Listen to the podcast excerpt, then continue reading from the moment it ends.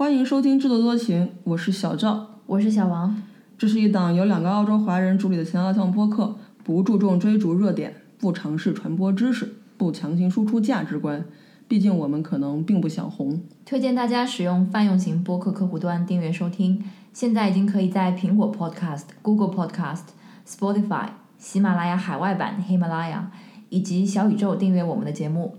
如果你习惯使用微信，我们也有同名公众号。今天非常有幸，呃，我们制作多情的第一期串台节目，请到了岳阳电话 Uncle 的主播之一周周。大家好，我是周周。我们终于打通了这个岳阳电话，就这次是真真真正正的岳阳电话。因为之前我有在跟我的另外一个我的 partner，呃，River 在讨论的时候，我发现他在上海，我在柏林，我们之间其实是没有阳可以越的。但这一次打通了 在澳洲的这个岳阳电话，那就是真正的岳阳电话，正宗的月亮电话。我们好像还跨了好几个洋呢。周周现在是在柏林。你是什么时候去德国的？我还真不知道具体的时间。哦，啊，好，我们介绍一下，小张老师算是我中学学姐吧，我们认识也有二十年了，但是你却不知道我什么时候到德国的，是吗？所以我们感情也没有那么的熟，没有那么的亲。你你这讲讲的这么，呃，我去年十二月到德国的。OK，你是去工作的？你是完全不了解我的情况是不是？没有啊，我只是在假装不熟啊，你。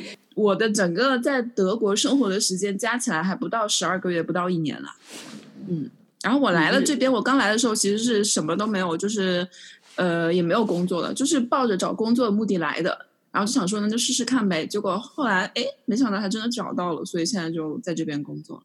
因为我最开始跟你聊这件事情的时候，我们最近一次见面的时候，你说你要学西班牙语，去西班牙，然后突然一下你就到了德国，我也不知道什么情况。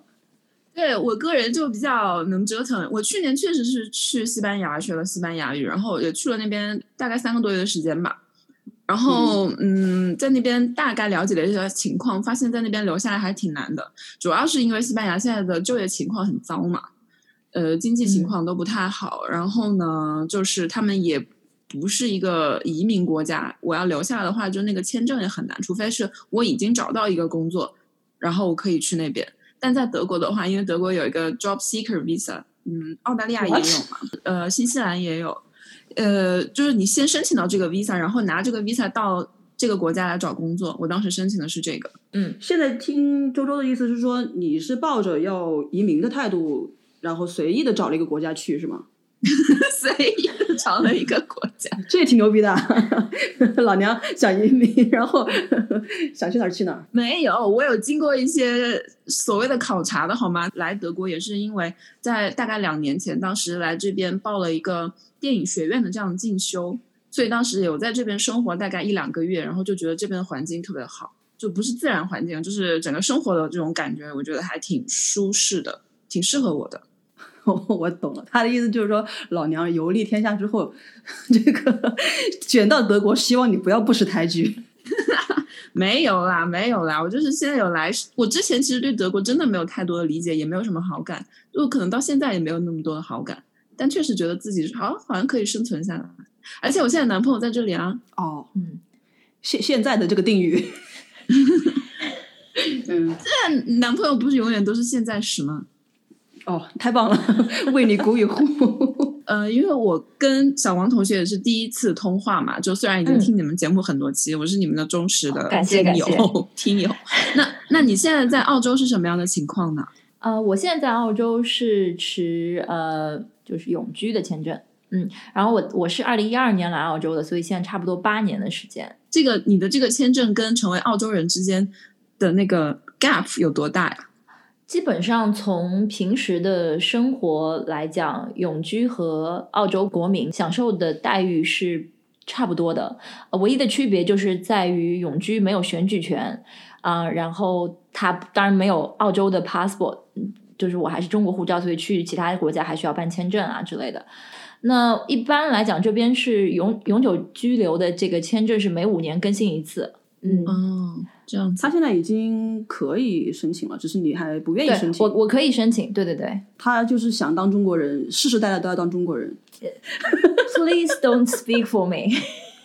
小赵也没有讲说，因为我主要是舍不得上海户口，对吧？你不是应该在这个地方还要揶揄我一下吗？我刚刚是说到说，我们三个人里面有一个人是没有拿中国护照的，是啊对对对是这个已经不是中国护照持有者的人来介绍一下自己。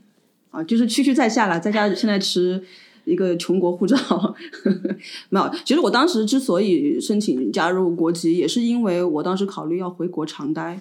如果我不是为了回国长待的话，可能我不会申请入籍。所以这是一个很讽刺的事情。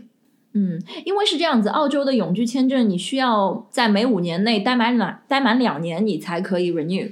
所以很多常住在澳洲的人反而他们不去加入国籍，因为他们可以一直 renew 他的这个永居签证。但是要回国的话，因为不能确定自己是不是能满足这个住满两年的要求，所以他们就为了不想呃丧失这个、呃再回到澳洲生活的呃权利，所以他们就选择入籍了。哦，之所以放弃中国国籍，申请澳洲国籍，其实是为了自己的思乡之情嘛。哦哟，这是讲到我的心坎里去了。确实，当时加入国籍的时候也想说，哦，那也许我去哪里都不需要签证。结果发现现在这个情况哪里也去不了，你有什么样的护照也不可以。是，今年大家都一样啊，大家都一样。马上就要到小赵老师入籍六周年的纪念日了。天呐，那你去澳大利亚已经几年了？多少年了？我零九年留学的时候出来的嘛，所以今年是第十一年了。对，呃，你虽然是先去那边去澳大利亚留学，但是你在留学之前，其实在中国已经工作了大概有一两两年、两三年了，对吧？三年。对，哦，我觉得我们三个好像都是，然后小王也是吧？嗯，是我在国内工作了两年之后出国的。嗯，我就更那个了，我是工作了将近八年、八九年，然后才出来的。会不会觉得就是这样的经历跟一般的就是留学生然后出国的这种途径有很大的不一样？嗯，在我出来那个年代应该是吧，就是在零九年的时候，大家觉得说你要出国的话，你要么就本科毕业，要要么就出来读高中，但是都没有说在国内已经工作了好几年之后还往外面跑的。周周的情况真的是特别的 不可思议，放在今天也是很不可思议的。对，小王可能不知道哦，呃，周周之前是在你们上海的这个东方卫视打拼了多年，你要讲上海某卫视 被剪掉了。啊，是吧 而且我都没有换公司，就可能已经做到一定的程度了，是吧？你们会这样觉得？嗯，对啊，还挺光鲜的感觉，就还挺好奇周周为什么选择出国了。就各方面哦综合原因吧。首先跟职业有关，就是觉得说，嗯，是因为媒体那条线吗？对，完全是个人的个人的感受啊。因为我现在还有以前的同事，也还在这个行业做，也做得很好，也很就是成就越来越高这样。但是我当时自己的感觉就是，嗯，觉得压力好大，然后我也不是说当时自己有多大责任，但就觉得说有点力不从心，而且你是完全不知道你的那个界限在哪里，就是什么东西可以做，什么东西不能做。哎哎，你出国之前是做新闻呢，还是还是在做娱乐那边啊？我我最最最开始入行的时候是做新闻，然后做了几年以后呢，就就跟整个媒体的那个风向也有变化，我们就全去转去做娱乐了。那做娱乐呢，我也可以，我本身其实也是挺喜欢娱乐，但是毕竟不是我的所学嘛，然后做的就有点勉强。然后呢，就后来发现，哎，怎么做娱乐也会经常碰到那根不知道在哪里的线。就我们上期在我们的那个岳阳电话里面有讨论说，媒体的那根线，就那根线它是看不到的，你只能碰到了你才知道哦，原来线在这里。然后那根线它又一直经常的变，所以就就还蛮痛苦的。还有一个就是触发我的点是，我去年在西班牙学西班牙语的时候，嗯，我们那个学校里面有很多中国的同学，然后有一个同学年纪跟我相仿，他其实经历跟我蛮像。他说他之前是最官方、最权威的那个新闻通讯社的，但是他也是辞职，然后到他是想到西班牙来嗯留学，然后就想居住下来。然后我就问他为什么，他就说因为实在是觉得太压抑了。他就觉得说，在那边你完完全没办法说真话，然后甚至都无法说人话。他原话这样跟我讲的，他就觉得说你都不能好好说话了，你在那个体系里面。然后我就觉得我们就很有心有戚戚，然后就很能理解他的心理。就可能跟其他的行业说起来还不会那么明显，但是我们在这个行业的话，就可能我们对这方面的东西也比较敏感吧。嗯可能也是一种懦夫的行为吧，就觉得要逃离了。嗯，没关系，逃避可耻但有用嘛。而且我也不在乎可不可耻。好，那我们今天这个最年轻的小王，你出国的原因是什么？小王之前在国内某这个不对，世界某 leading investment bank。嗯，我当时是工作了两年，父母当时是考虑移民澳洲嘛，所以他们其实是先我来澳洲的。他们他们是二零一零年来的，我当时是觉得我二零一零年的时候刚刚毕业，然后有这样一个 offer，我还挺想去试一下的，所以就没有选择来澳洲。我其实当时也并不知道自己会不会来澳洲。呃，做了两年之后，我觉得还是有嗯很多不尽如人意的地方，在在那个岗位或者说在那个环境中，我就觉得那我既然有这样一个机会，不如就早一点出来吧。所以我想说，如果当时那个年纪出来。在澳洲发展的不顺利或者怎么样，再回去也不会，嗯，损失太多太多年，或者说损失太多机会成本。那你当时在呃上海工作两年以后，你的事业的发展，你是可以看到一个很清晰的脉络的吧？就是你大概知道说，我再做到第五年、第八年会有什么样的一个结果？其实我并不是能看到很清晰的脉络，因为我进到了投行这样一个组织里面，呃，才知道其实。前台、中台、后台的这个分界线是很明显的，嗯，并不是大家之前所想的说啊，你你进到这样一个呃机构里面，你就一定能怎样怎样吧？嗯，我自己不是很喜欢那种做一个 机器上的小螺丝钉的感觉。那你现在不是机器上的小螺丝钉了吗？现在感觉更有一些自主的呃意味在工作工作中。根据你当时所处的一个情况来看的话，你可以说是放弃国内的那些就是生活工作，其实对你来说，你的那个成本不是那么的大。我觉得当时还算早吧，过来如果说一年两年觉得想再回去的话，呃，也不过就是浪费了一年两年。毕竟上海有房，这个其实很重要。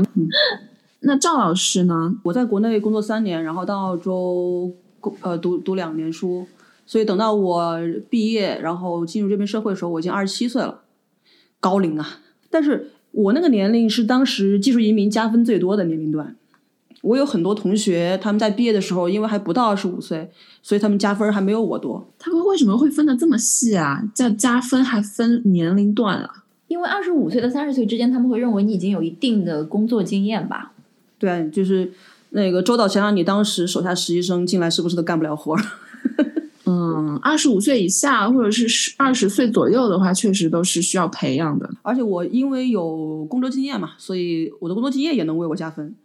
所以我当时移民是非常轻易的拿到了移民，但是找工作还是花一段时间。嗯嗯，那那你们觉得，就是像我们这样三个人？就二十岁以后工作有工作经验以后出国，你觉得跟那些少小离家，就是可能十几岁就被送出去读书，然后留下来的人相比的话，有什么优势吗？我觉得首先一个我们的决定是自己的决定，嗯，自己要为自己的决定负责任。对，那十几岁的小朋友他们被送出国，嗯，他们也许有一些自己的这个意愿在，但是更多可能是父母的家人的决定，嗯。劣势的话就是年纪大了 你为什么年纪大就是劣势啊？从某种意义上来讲，比较难融入新的环境吧。我觉得不是融入新的环境，可能澳洲这个地方你融入环境，呃，不是很难，因为它毕竟是移民国家嘛。对我来讲的话，在我看起来。呃，年纪年纪大的劣势是你没有在这边接受他们这一套系统的教育，然后你也没有 build 起自己比较 solid 的那种社交圈。呃，我刚刚说的融入，倒也不是说在这边的生活跟工作，呃，就是从我们如果语言有一定基础的话，在这边生活跟工作都是没有问题的。但是像今年，其实嗯，因为我们一直 work from home 嘛，然后公司就为了就是。大家还能够沟通感情，所以我们经常搞一些，嗯，在视频会议的时候做一些活动，有一些就是 trivia。每一次的 trivia 我们都有不同的人来主持，然后是不同主题的。但是我永远是排名靠后的。我想说的一点就是，每一次做 trivia 的题目就暴露了我没有在澳洲呃成长生活的经验这一点。就他们讲的 trivia 里问到的很多问题，全部都是我知识盲区。这可以，我认为是我的一个劣势之一，因为毕竟你之后在这个社会是要跟人接触的，你们呃，你们聊天的这个话题不可能永远只是工作或者是一些呃非常正经的事情，可能肯定是关关于这些文化的意向或者什么的。但这方面我就非常的薄弱，因为这不是你说呃你语言有多流利就能够呃改变什么的。嗯，嗯，就比如说他们会谈到自己可能小时候八九十年代看到的一些卡通片或者什么，没错，或者一些什么广告，对吧？深有体会。对对对，嗯，但是好在就是说，我觉得我们还是在英语国家，就是还是比周周那边稍微好一点嘛。周周，你哎，你学了德语吗？我当然没有学啊。那 Life is too short to learn German。我是我其实是应该要学的啦，但是我心里总觉得我还没有从打心眼里想要融入这个德国人的这个文化或者是生活吧。我觉得，因为我男朋友他也不是德国人，他是西班牙人，哦，OK，就是他说德语，但是他的那个呃生活圈子里面。我们 hang out 经常都是一帮西班牙人，因为在德国的西班牙人其实挺多的，特别在柏林，所以我其实现在还是有在学西语。嗯，然后在柏林生活的话，用英语是不是也没有什么太大障碍？没有什么太大障碍，其实就是有时候可能你觉得会有点不太自信吧，就你在这个国家不说这个国家语言，当然会有所缺失。但我就心里衡量了一下，就因为德语实在是太需要花时间了，需要花太多时间了。然后我又是零基础，就觉得说，那我有这个时间，不如去学点其他的。那就算是你在这个年龄出国的劣势嘛？因为年纪太大了，学不了德语了。对啊，我觉得算是一个吧。但对于我来说，我觉得影响更大的是，因为就是在这个年纪的话，我交朋友的那个形式就跟我二十出头的交朋友形式就不一样了。我之前不是因为在上海也生活了将近十几年嘛，就刚到上海的时候也算是一个新的环境、新的城市，但当时因为年纪小，你就可以到处就不带任何目的性的去交朋友，就是因为反正有大把时间可以浪费。就到处转转啊，到处认识一些人啊，然后认识那些人可能也就从你生命中消失，你也不觉得又怎么样。就其实我觉得这是一个很可贵的经历，但现在我在这边我就没有那个时间跟精力去做这样的事情。说到这个，我昨天还在跟小赵说，其实我刚来澳洲的时候，因为一开始的第一年也没有找到 full time 的工作，所以也是认识了一些在当地认识了一些朋友，但是后来这些人要不就是回国，要不就是搬去其他城市，去第三个国家。很多人都呃没有联络了，就这种感觉可能是不像在国内的时候，你从小长大的一起长大的同学，或者是后来的同事，嗯，大家都在一个环境里面，那这个关系就一直保持着。但是来澳洲之后交的朋友，其实后来很多都啊、不再联络了。所以这些年吧，就近几年，我觉得我也没有交什么新的朋友。对，你会不会因为这样的一个趋势，因为人员流动性很大，你就会缩小自己的一个交友的范围？对于我来说，我是这样的。我也是，嗯，对啊，嗯，就这这个可能是因为你就算在国内，其实也是这样子，就是年纪越大的话，你交朋友的范围会缩窄，你更讲究效率了。我觉得也是一个劣势吧，或者是有点可惜。嗯，哎，那那你的优势是啥？我的优势啊，我就觉得说有了经济基础才出国，确实是还是挺好的。哦，毕竟上海有房。我其实当时是做好了打算，就是我可能六个月或者十二个月内，如果都找不到工作的话，我也可以生存的下来。我是做好了这个准备，我才来的。所以我觉得，这个如果你是一个十六七岁的话，那你当时就会过得很艰难。嗯，那周周，你刚刚讲到你到柏林之后就找到了呃跟自己专业相关的工作，呃，那你觉得在这个柏林的工作是不是满意？你觉得出国对你的职业生涯，嗯，是有正面的还是负面的影响？嗯，首先我觉得自己我也不没有什么职业生涯这种东西可说，就是因为你说到职业生涯，首先你对自己的职业是有个规划的嘛。我觉得我就是完全没有规划，就是能做哪就是哪的那种感觉。但我现在因为我只只懂这一行，所以我就继续在做这个专业，是这样子。嗯，至少我现在是可以靠这个工作活下来的吧。但其实这个收入还不如在国内的高呢。嗯，但是有个好处就是可以自由支配的时间变多了。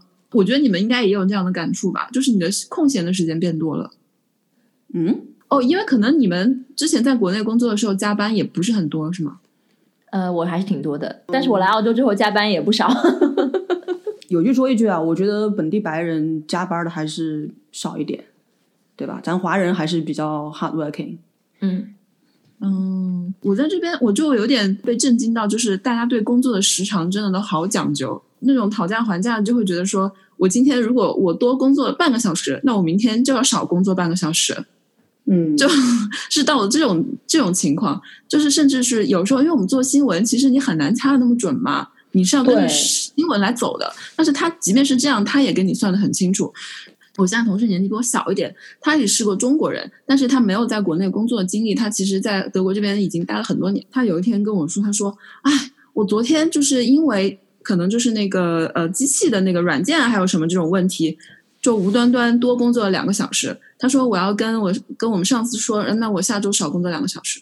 我当时想说啊，有必要吗？然后他 反正也就跟上司说了，上司就说 OK 啊，就这样子。我觉得这个我我在国内的时候是完全无法想象的。嗯，这个这个应该算是说，刚刚周周讲这种情况，应该是澳洲这边普遍大家认为应该是这样。虽然我讲到刚刚讲到，因为我们行业的关系，多少有一些加班的这个现象存在，但是至少在这边是不会有人说鼓励你加班的。对，就大家对这个现象都认为这是有问题的，我们要怎么样去改变它，而不是说呃我要鼓励大家呃把工作看得比生活重要或者怎么样的。对，就这个是不存在的。即便是嗯最勤勉的人，好像也比不上我们国内普通的九九六的那一组。我感觉是这样。嗯，嗯其实我跟小赵还有一个呃共同的观察，就是在澳洲，你愿意吃苦的话，呃，你不是不会找不到工作的，而且相对来说，这个收入啊、呃也可以跟一般的白领，就是说白领工作相匹配。对，你会不会觉得，其实我就算什么都做不找找不到，就是什么工作都找不到，我去超市打份工的话，我也可以生活下来，就是体面的生活吧，至少是相对体面的生本活线以上。嗯对对对，我觉得这个是很重要的。嗯，像我觉得国内是讲究说你这个工作听起来要体面，而澳洲这边它也许这个听起来不体面，但它收入体面的。你什么下水道的呀，然后这个什么推垃圾桶的呀，这 builder 啊，卖力气的啊，都是能挣很多钱。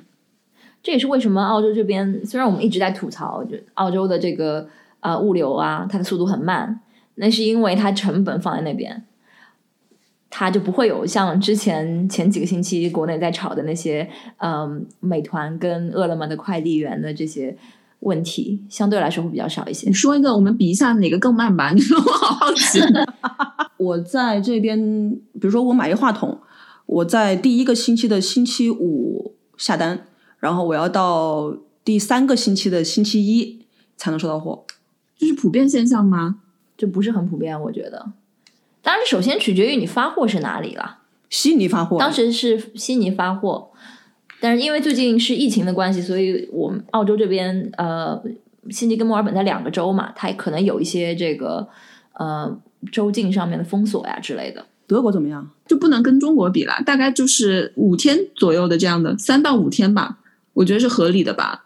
但是，但是它很小啊，就它发货的地点可能就在柏林的郊区什么的呀。嗯，我我说一个快的吧，我之前在 Amazon 上买了一个东西，因为 Amazon 在澳洲的仓库就是在墨尔本，我是当天下午发呃下单，第二天中午就收到了，也是有快的。你要考虑到距离的运输的问题嘛，就比如说你人在上海，但你订的那个东西可能从广州或者是从成都发货，我觉得这个距离以这个距离为标准的话，那比如说我人在柏林，我之前买了一个东西，那个东西在呃巴塞罗那发货，我等了两个礼拜。这是不是会涉及到一些海关清关的问题啊之类的？没没有，他们欧在欧盟欧盟不是没有吗？嗯对，其实就是跟你人在上海和成都、什么重庆发货那个，我我感觉距离应该是差不多的。但我等了两个礼拜，要是习惯了中国那种物流速度，那真是受不了。就可能也是、应该加上也是我们年长出国的一大劣势。是不够是不够耐烦了吗？你被国内的那种非常优越的服务给惯坏了。那这样的话，说德国是全世界第二的移民国家，我觉得他可能是因为他有很多白人移民，是吗？阿拉伯人比较多，现在最多的是阿拉伯人，就土耳其人是很多的，东欧人阿拉也很多伯，人在你们那边的呃社会阶层，主要是类似于黑人在美国的感觉。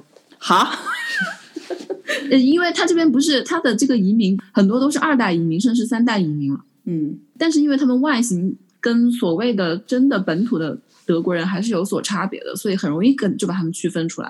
然后他们也有自己非常鲜明的文化，就我觉得有点类似于吧。我就是我不知道这个比嗯比方恰不恰当。反正我觉得就是在澳洲这边的呃主流社会，所谓主流社会的这个眼里面，我们华人也是一个比较 stubborn 的一个小群体，就是华人基本上也就是跟华人来往。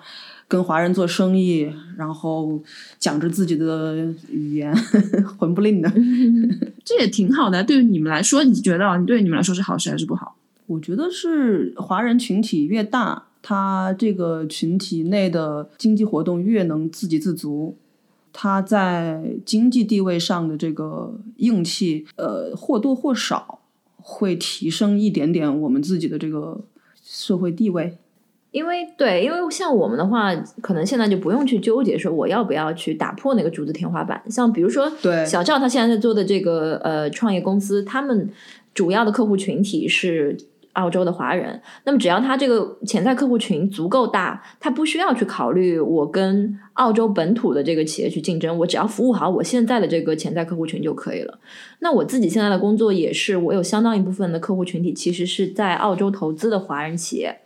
所以说我在工作当中也是要用到这个语言啊，这这方面的，这也是跟我这份工作跟我之前在澳洲的工作的一个区别，也是我后来为什么会选择嗯换工作的一个原因之一，还是考虑到说要把自己这方面的一个天然的优势用起来，也是不愿意去跟硬碰硬的去跟澳洲当地的呃跟我比如说嗯同个 level 的人去竞争，那么某种层某种层面上我是没有办法竞争得过他们的，如果我们服务的是。啊，澳洲的老钱家族，我们来为他们做一些什么税务咨询也好，或怎么样。我跟客户的这个嗯 connection 是永远不可能跟他们去相提并论的。那么不如就换一个角度去服务在这边的在澳洲的华人华商吧。嗯嗯嗯，你那个市场基础就更大一点，对吧？是的。其实周周，你现在做的这个呃媒体工作，你刚刚讲说你是要把它发在中文的媒体平台上面嘛？你们那个机构里面有多少中国人？如果说说只有你一个人做的话，你的语言也是你的优势。对语言，我之所以能拿到这个 offer，也是因为我说中文嘛。中国人的话，就我跟我同事，我们两个人。那这个公司它是一个俄罗斯的公司，好，就这个公司它本身在柏林，但它母公司在俄罗斯。然后大部分同事其实是俄罗斯人，也有一些。就也蛮能体现，就是柏林现在人口分布的，也有一些嗯说葡萄牙语跟说西班牙语的人，同时都有。他们好好 culture，对对对，嗯，对对，就是在公司的茶水间的时候，大部分都是肯定用英语交流，因为也不是所有人都会说德语，也有像我这样完全不会说德语的，也有德语就是非常已经可以跟本嗯本地人自由交流的，嗯，就很难。然后他们有的时候就会也会说俄语。然后有一个同事是南美洲的，是智利人。然后我有时候又会跟他私底下说几句西班牙语，很错乱，会不会觉得？会啊，没有。我刚刚就在想说，你在这么国际化的呃公司里面工作，然后你刚刚说你其实没有太学德语，那你生活在柏林，你会不会很难觉得你自己是当地人？就是还是说你永远也不会觉得是当地人？我就是个过客。对啊，我觉得我永远不会觉得是自己是当地人，而且我也没有想要。让自己觉得自己是当地人。那柏林对于你来说意味着什么呢？我的家现在在柏林啊，我现在住在柏林啊。但是你又不是柏林人。对啊，那你说我之前在上海住了十几年，我也从来不会说自己是上海人啊。虽然我现在户口还在上海哦，但我也不会跟别人说我是上海人。我们是我们是长说的嘛？永远是长沙人。你们在澳洲生活了那么久，会想要让自己变成一个当地人吗？哦，不过赵老师已经拿了那个国籍了。哦，不能这么说吧？不，不是说我，我觉得，我觉得不是因为国籍觉得是当地人。比如说你，我，我，我到墨尔本已经一年多了，我真的不会觉得自己是墨尔本人。那你觉得自己是哪里人？我哪怕觉得自己是悉尼人，我也不会觉得自己是墨尔本人。那小王同学怎么说？你还觉得自己是上海人吗？他肯定觉得自己是上海人。感觉上海人不管怎么样，都是至死都是上海人。怎么说呢？我觉得刚刚周周你讲到你，你觉得你这样一个样子走在街上，永远不不会被当成是当地人，你是有这样的一个预设吗？对啊，我觉得是这样子，因为这边的亚洲脸孔实在是有点少。但是我我觉得在澳洲的话，可能嗯不一定会这样子，就因为因为他这边嗯，移民国家的这个历史比较比较长，然后他之前在七十年代或者是更早，就是越南的移民，到后来嗯，华人移民其实都挺多的。我觉得在街上看到亚洲面孔，然后他已经是第二、第三代的澳洲人，这种情况很普遍。所以我不会因为说我长了一张亚裔的面孔，我就认为我不会成为当地人。我在澳洲旅境内旅游的时候，我会跟别人说我是住在墨尔本，或是来我是来自墨尔本的。我一般不会主动跟别人说，对我是上海人 这样子，毕竟也没什么值得骄傲的，是吧？我我真的会出去哪，我也会说是自己长沙人，我内心可能也是认同自己是长沙人。这样一讲的话。Even 在澳洲吗？别人问你 Where are you from？长沙这样？No No No，就是哎，这个我们刚刚还在讲。如果你要用英文问我说 Where from，我可能就是会呃本能的说就是 China。但是如果一个人问中文，用中文问我你是哪里人，我肯定就会说湖南长沙人。哦，对对，我也是。我觉得这个很有趣。就别人用英文问我在哪里，就首先他如果知道我是中国人，他问说那中国哪个城市，我都会说是上海。哦。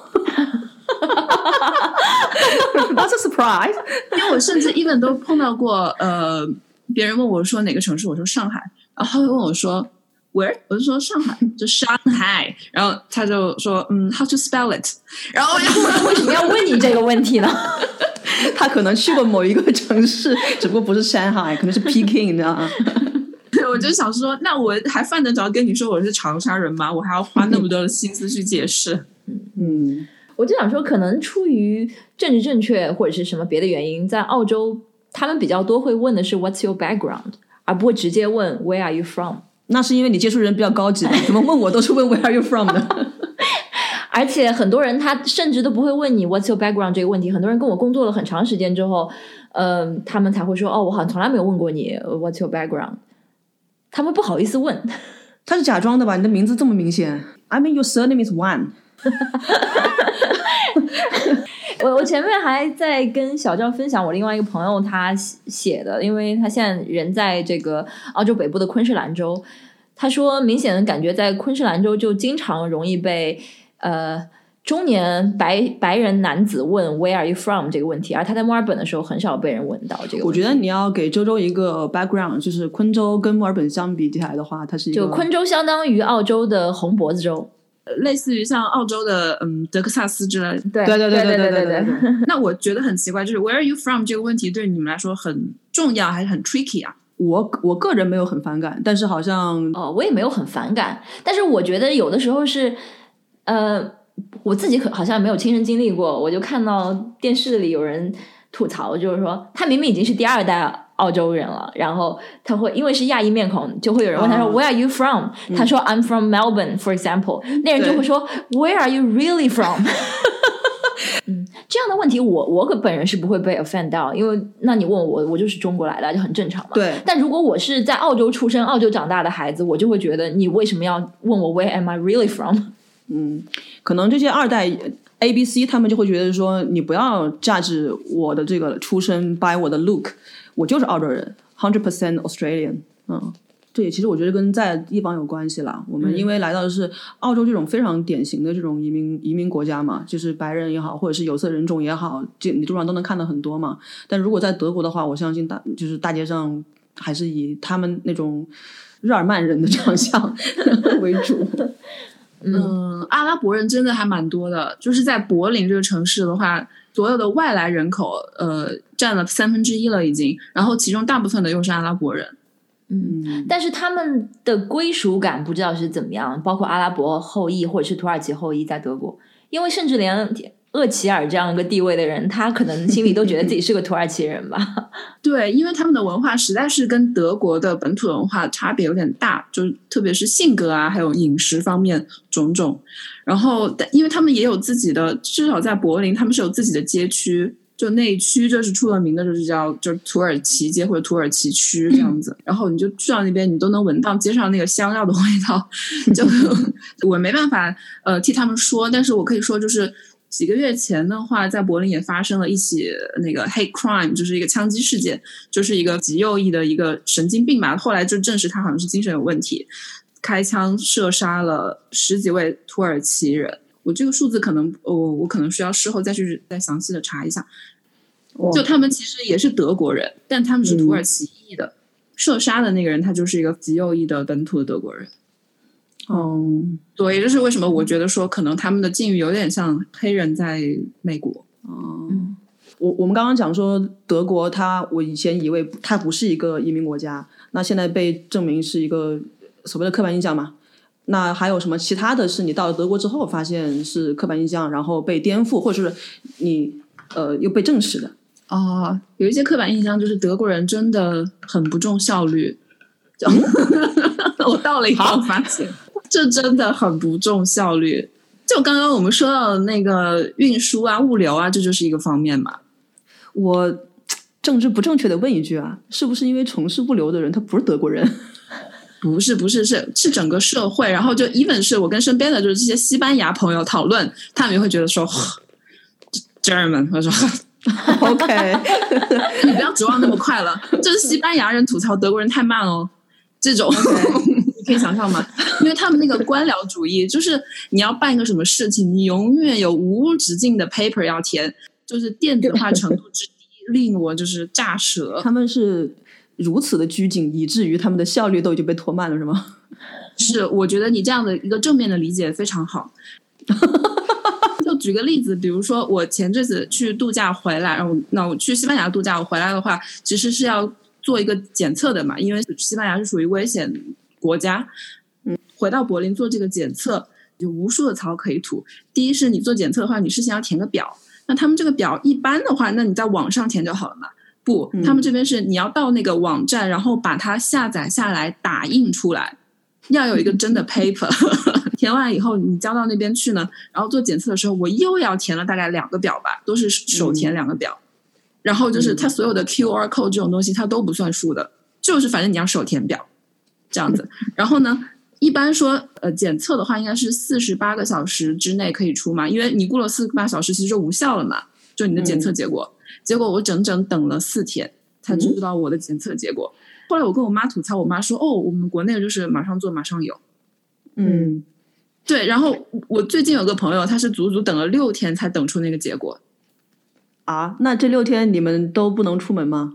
就吊诡的地方就在于，他会说你是不能出门的，但是你出门了，谁知道呢？哦，那还是看自觉了。对，那你怎么可能一个社会的运转全部靠自觉？当然就是有人是不自觉的呀。像我的话，我我我当然就出门了呀。在疫情初期的时候，澳洲这边也是靠自觉，后来就发现不怎么管用，于是就搞了一帮人来这个 door knocking，就是 应该在家待着的人有没有在家，他们会有人来查门，或者是呃，现在这边也有在推广一个软件，就是它呃注册进去以后，就是它会说是会 track 你在哪里了，然后如果你是被 confirm 你是 positive 的话，那你移动的地方，然后就你又可以警示到其他人。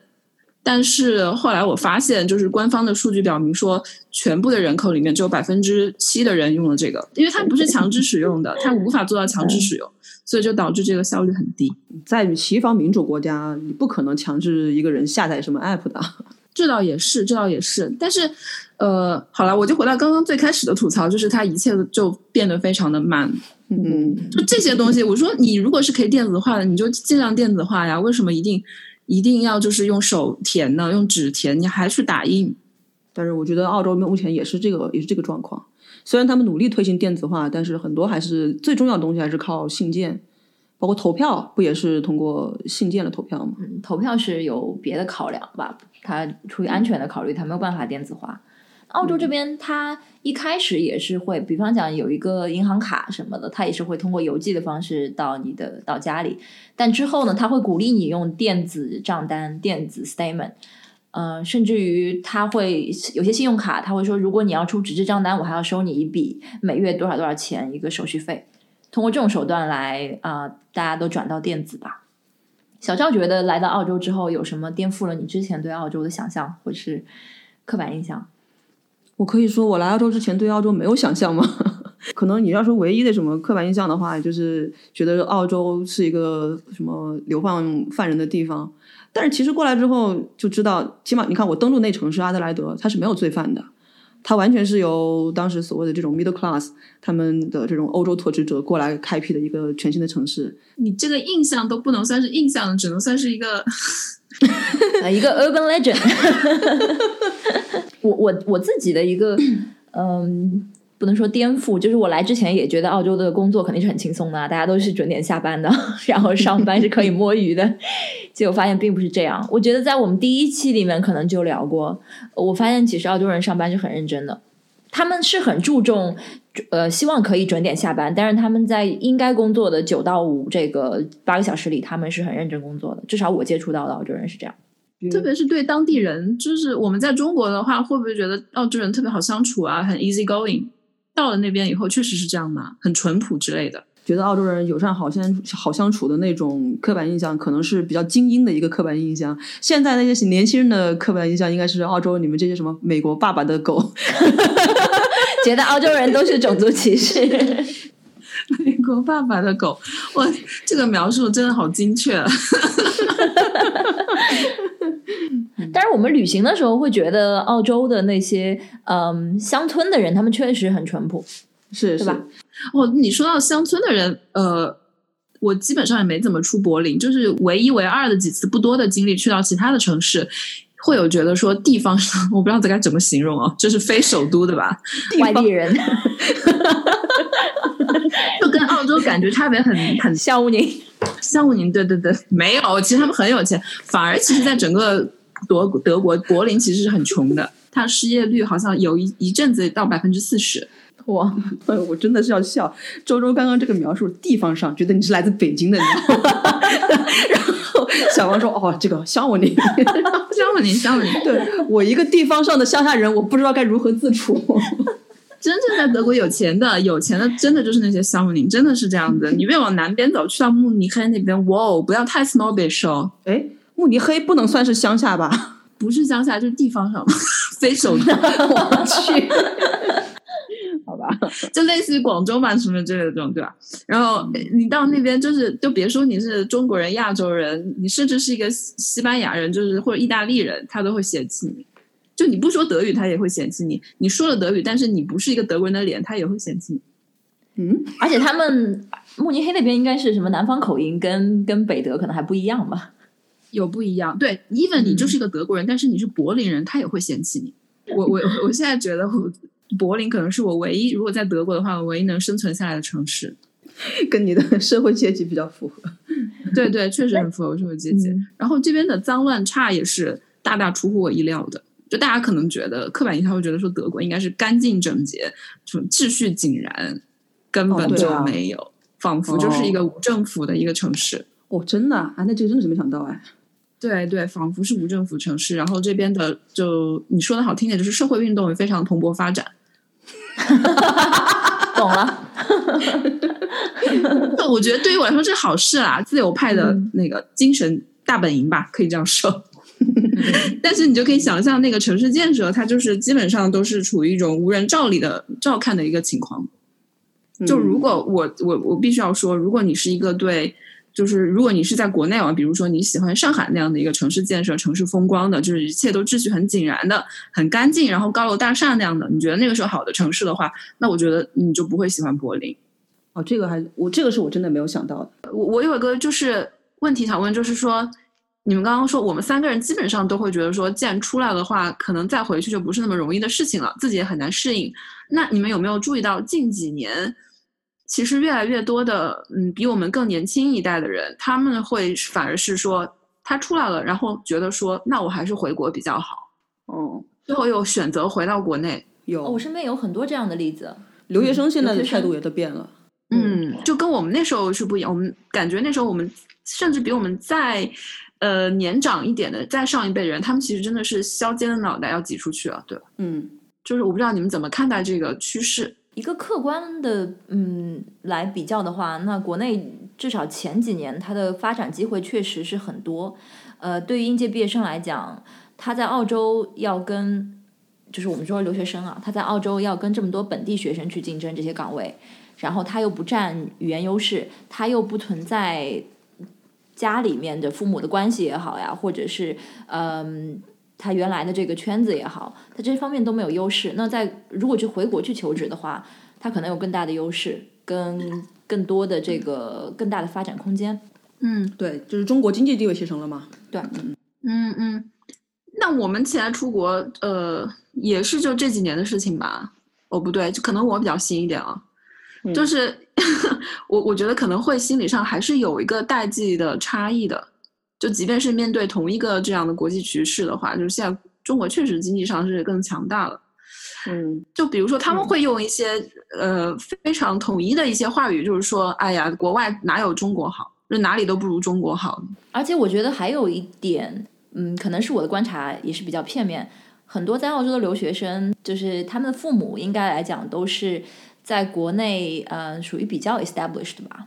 嗯呃，那他就是他们是属于有退路的一批人，他们回到国内可能已经有一些为他们铺就好的路去走了。嗯，那如果是一个嗯家庭条件比较普通的留学生的话，我觉得嗯去选择北上广去打拼，还是说在澳洲打拼，可能差别并不会像那些嗯有权阶层或者是富二代这这这一批留学生，那些就是出身比较平凡的留学生，他们可能。不一定会抱有这样的呃一个观点，我不知道是不是对。小赵觉得呢？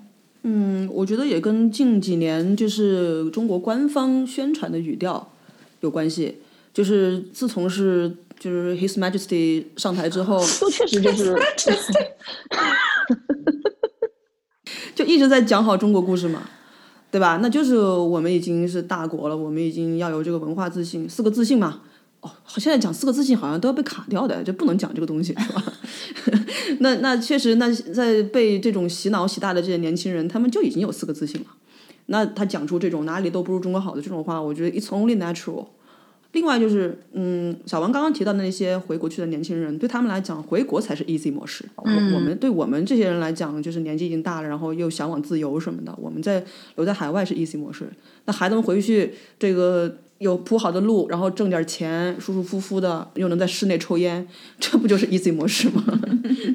嗯，是是，你这样说的话，确实我们，我觉得我们最大的差别可能在这里。嗯，虽然年纪差不是那么大，但是我们受的教育好像有点不太一样。对，就是我们成长的那个时代，我们还是。嗯，一个比较怎么讲谦卑的姿态吧，就会觉得国外的有很多东西值得我们学习的，对是一直是我们是向往的，是在那样一个环境跟语境下长大的。哪、嗯哪怕周周你是去年才来了德国，但是你成长的时候一直是受的这样的一个影响。但是现在这批小孩儿，他们已经不是在这样一个环境里长大的了。嗯嗯，确实，就可能因因为之前也有人问我，就是说我现在在德国，其实拿的工资还不如在上海高。他就只是说，那你出去干嘛呢？图个什么呢？我就觉得，嗯，有点难解释。看钱吗？对，我就觉得说，OK，可能我在国内的，如果我硬要做下去的话，事业发展可能是比现在要在这边要好了，因为在这边确实就也没有什么太大的工作前景可言嘛，基本上就是把这个嗯工打好，真的就是这样子。那。嗯但是如果我图的就是这个的话，好像生活也不仅仅只是这个吧？对啊，对啊，我觉得那我除了工作的八个小时以外的那呃十六个小时的，我觉得那个还是很重要的。你还想睡几个小时？但我觉得这跟周周刚刚讲的，他现在已经有一定的经济基础才出国也是有关系的。我觉得我刚出国时候的有一个嗯、呃 struggle 也好，就是我在上海的时候，我觉得 OK，我现在要去呃澳洲，我想去一个自由民主的国家。呃，我觉得我在上海已经拥有了相当多的东西。嗯我觉得呃如果用什么马斯洛的这种需求理论来讲，我想追寻那种自我实现。那我来了澳洲，我是来了一个自由民主的国家，但是我突然发现我底下那些那些层次的需求都突然都不能被满足了。我没有工作，我也没有朋友，没有圈子，就是没有底下那基础的几层，所以一开始还是会有一个 struggle，有一个自我怀疑，是不是做了一个对的选择。那么后来当然也是嗯。找到了工作啊，这方面慢慢稳定下来之后，所以我觉得经济基础也是挺重要的吧。因为我们肯定还是会关注国内的信息。那你们关注国内信息是通过什么样的渠道？微博、呃，微信公众号之类的吧。嗯，那你另外一方面，你又在看当地的澳洲的或者是就欧呃英语语言的这些媒体的信息，你会觉得自己是处在一种分裂之中吗？我不知道，呃，周周有没有注意到，我们之前讲说，现在澳洲的官方媒体在中国已经没有驻华记者了，就已经把记者给撤回来了。对，所以在那在那个时候，我们就聊了关于这个媒体的是否公允的这个问题。那在我就讲在澳洲的这个判断，我觉得，呃，澳洲的媒体也没有说做到百分之百的客观跟公正。那中国官媒就更加别说了。所以不是存在一个，对我来讲可能不是一个撕扯或者拉扯的问题，是我在呃想尽办法去寻找。就尽量的还原，呃，接近这个真相本身的东西，然后我自己去理解它，而不是偏听偏信哪一方的讲法。嗯嗯嗯。但是你看到的中文媒体跟英文媒体，你会不会觉得他们是越来越往就就今年的情况跟往年比，就是越来越往不同的方向，就越往各自的极端又走得更远了？我觉得不，我我觉得可能不是今年，而是跟媒体形式的发展有关。对，那确但是确实这这个是一个体会，确实是有。我是觉得说，就是呃，中文媒体跟那个我看到的英文媒体，包括西语媒体的，就是那个立场啊，然后立场当然是不一样的，然后给到的事实其实其实也是不一样的，甚至有些数据都是不一样，就是最基本的这些 fact 都是不一样的，然后就会会让我觉得说，嗯，我当然不是说要信谁好啊，我就会觉得你可以说是信息干扰吧，嗯，对。就是我会需要分要更多的精力跟时间去分辨，说那我到到底哪个是真的，更接近真相的真相？对对对。嗯，我明显感觉到今年或者是过去两年里，澳洲媒体对于中国或中国相关的新闻的态度是有一些变化的。嗯哼。所以刚刚周周说到，嗯，更朝向两极发展，我是同意的。嗯，但是另外一方面呢，很多报道当然说媒体他们是有。监督的作用在嘛？因为之前呃，官方对于对华关系啊，或者是跟中国的这个呃商业上的或者是政治上的交往来讲，还是比较密切的，所以媒体就会去关注一些中国的这些企业也好啊，或者是嗯商人也好，在澳洲的嗯怎么样去影响澳洲的政客，是呃继而影响澳洲的政治。或用某种某个 term 来讲，就是干涉他国内政吧，呃，有这样的 imply 这样一个意思。那么他们呃当然作为媒体来说，他是需要去监督政府的。如果他发现有一些议员跟一些有中国呃政府背景的商人或者是官员走得比较近的话，他当然是要去写这样的报道，而这样的报道也是比较夺人眼球的。那么再加上今年，嗯，这中澳两个政府之间的关系就非常紧张，所以就更。这样的报道就更加多了，我觉得。嗯，从某种意义上讲，现在你打开报纸，凡是关于中国的报道，就是负面的占的非常多。那么，跟可能四五年前相比，在或者是更早一些，在矿业繁荣的那个时代，中澳关系蜜月期的时代，那个时候更多你看到的报道是关于商业上的这个进出口贸易的啊蓬勃发展也好呀，这个中国游客为澳洲的经济贡献了多少的啊。百分比也好，这样的新闻都是正向的一些呃新闻，但是我觉得这一点可能也不仅仅是只是澳洲跟中国两个国家之间吧，整个今年一年就是一个给我感觉是很反全球化的一年。不过你刚刚说这个，我一定要提一个阴谋论，你有没有想过，就是报章大唱中国赞赞歌的年代是工党政府的年代，会不会就是因为工党它就是受到了中国的政商界的这种影响或者是渗透，而导致的 这种。营造出来的表面的繁荣或者是友好，然后因为今年这个疫情的关系，包括去年香港的这个事情，然后以及中国在经济崛起的同时，又在世界的这种政治版图上谋求更多的地位，导致这个国家的政政府或者人民他觉得自己受到了威胁，所以才会说把这个东西给拉回来一点，然后变成一个更对立的一个状态。所以现在包括中国跟美国的关系也好，中国跟澳洲的关系也好，其实都是同样的趋势嘛。对，包括中国跟欧洲的关系也是，就是现在中国变成一个非常热门的讨论话题，但这个热门是，嗯，未见得是完全正面的。就是我在生活中，如果认识到朋友跟朋友就是要聊非常深的天，聊到这个话题的话，其实是我会明显觉得不是那么好讨论的一个话题，就不自觉的会有很多负面的信息出来。我觉得这会，我不知道你们有没有感有这个感受，会影响到你的日常生活，难免会有一些尴尬的，尤其是现在这种。像刚刚我们都提到了，就中国跟欧洲也好，跟美国也好，跟澳洲也好这种对立的局面，我们作为在海外的华人吧，嗯，不管是有没有加入这个国家的国籍，我我们的立场，我们的身份多少是有一些尴尬的。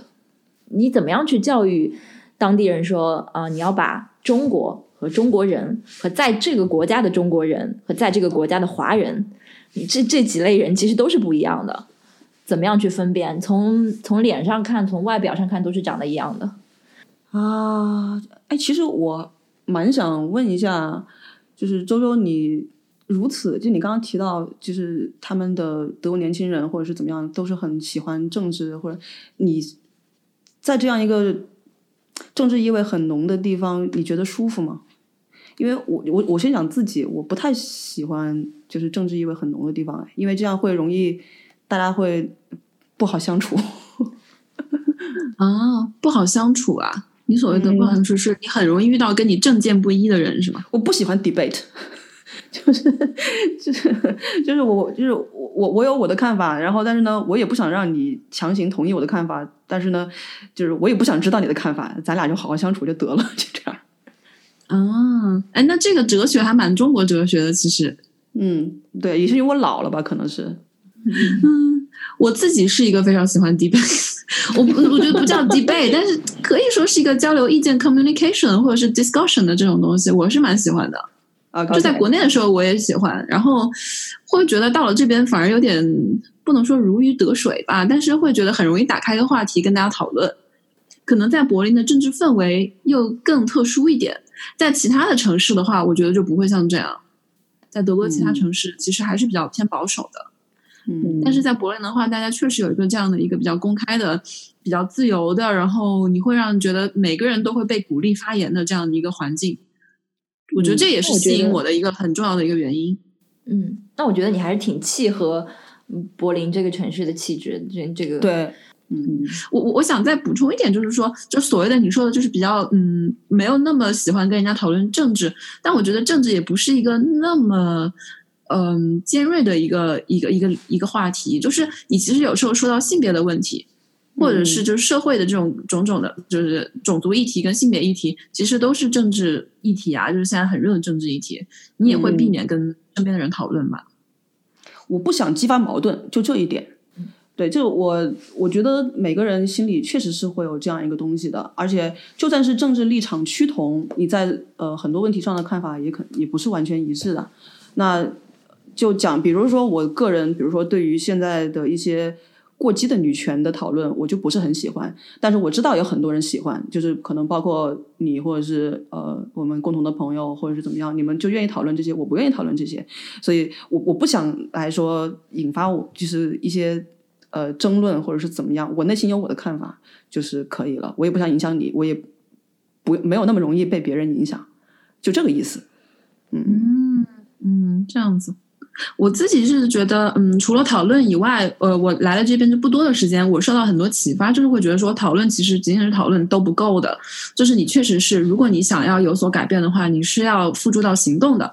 所以我，我就现在身边的很多朋友，他们都或多或少，比如说有做过就志愿者，去移民中心做志愿者。我所知道一个最呃 extreme 的例子是，他甚至都是之前几年前，他当时才十九岁，可是他只接纳了一个移民住到自己家里。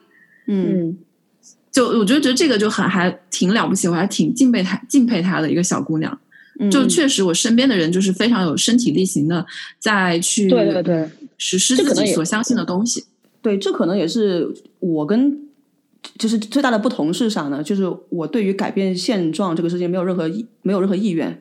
就是按照小王之前对我的一个 判断，我是一个很 cynic 的人，所以 cynical，嗯，对，但是我你看，我们现在也在讨论，你们也在通过做这个播客啊，也在讨论各种语言的力量，也是种很强大的力量啊。嗯，我们不知不觉已经讲了两个小时了。好，那我们今天跟周周聊了很多，呃，这个我们史上的第一次串台节目也获得了这个空前的成功。互相交流学习，真的是嗯，打了一通真正的岳阳电话，开心开心。非常高兴。那希望有机会能够跟周周再呃聊其他的一些关于不知道什么的议题。或者如果有机会，等这真的新冠过去，可能我们也可以嗯，进进行一些这种民间的文化交流。搞一个在同一个空间里的串台。嗯，嗯，好，好呀，那么今天我们就到此结束。如果大家有任何的意见或者是建议，欢迎大家通过邮件给我们反馈。我们的邮箱地址是 fakingcode at gmail.com。呃，另外大家也可以在新浪微博和 Instagram 跟我们互动，或者是在我们的微信公众号下方留言。嗯，我们下期再见，Stay tuned。拜拜。拜拜拜